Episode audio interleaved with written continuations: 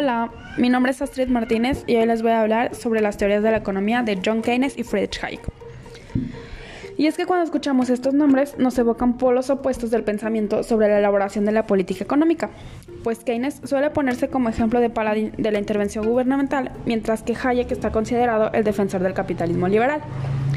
Todo comienza en la crisis global a la que se le conoce como la Gran Depresión, que surgió después de un gran problema en Estados Unidos, donde la bolsa de valores sufre una caída del 9%, arruinando a los grandes inversionistas. La solución que propuso el economista Keynes consistía en que la mejor herramienta para salir de una crisis es la política económica con un intervencionismo del gobierno a través del gasto público, para así generar un incremento en la demanda como consecuencia de la producción. Keynes desarrolló su teoría pensando que en algún momento se generó un desfasaje de desempleo y decía, el que no tiene trabajo es porque no quiere. Keynes explica que las crisis se producen por un descenso de la demanda. La gente no quiere consumir ni invertir y esto produce desempleo. Además, afirma que si dejamos solo al mercado para que se recupere, será una recuperación muy lenta y dolorosa. Y para que vuelva una actividad plena y aceptable, el Estado debe invertir y consumir por los agentes privados que no pueden hacerlo. También defiende la economía de mercado. No habla de que el Estado controle los aspectos de la vida económica, pero sí debe intervenir para aliviar el dolor y los problemas de la gente.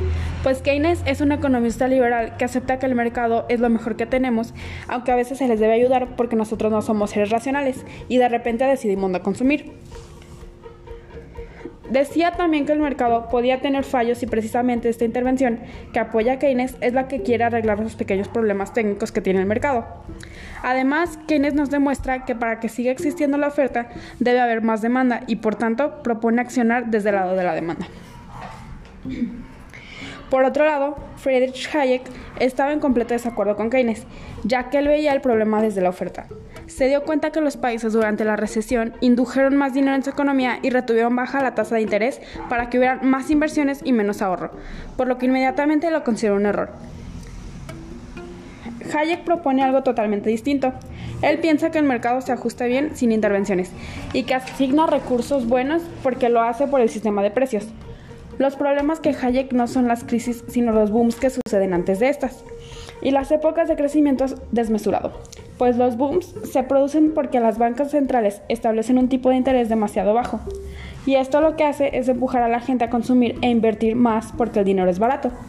Para Hayek, las crisis son maneras de limpiar los excesos que se han tenido y que la intervención es peor porque el ajuste debe llegar.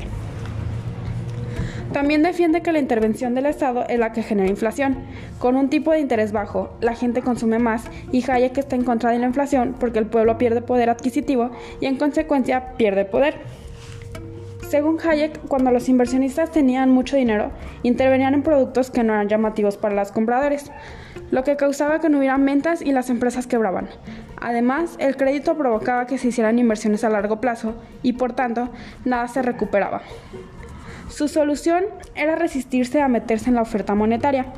Además, interfirió mucho su filosofía de libertad, haciéndolo creer que la libertad era una sociedad en la que los mercados eran el principal método de organización económica y no necesariamente una sociedad en donde las personas tuvieran la opción de elegir a sus dirigentes de manera democrática, por lo que apoyaba el libre mercado. Keynes y Hayek intentaron llegar a puntos de vista similares, pero no lo lograron hasta su muerte, donde sus teorías se adoptaron en muchos países y hasta ahora se siguen esas ideas. A pesar de que las crisis son diferentes entre ellas, se considera que tienen puntos similares. Ambas teorías todavía tienen vigencia. Los keynesianos dicen que el autor es el marco fundamental para entender una economía en crisis, y los defensores de Hayek apuestan por el mercado como la mejor idea para generar recursos.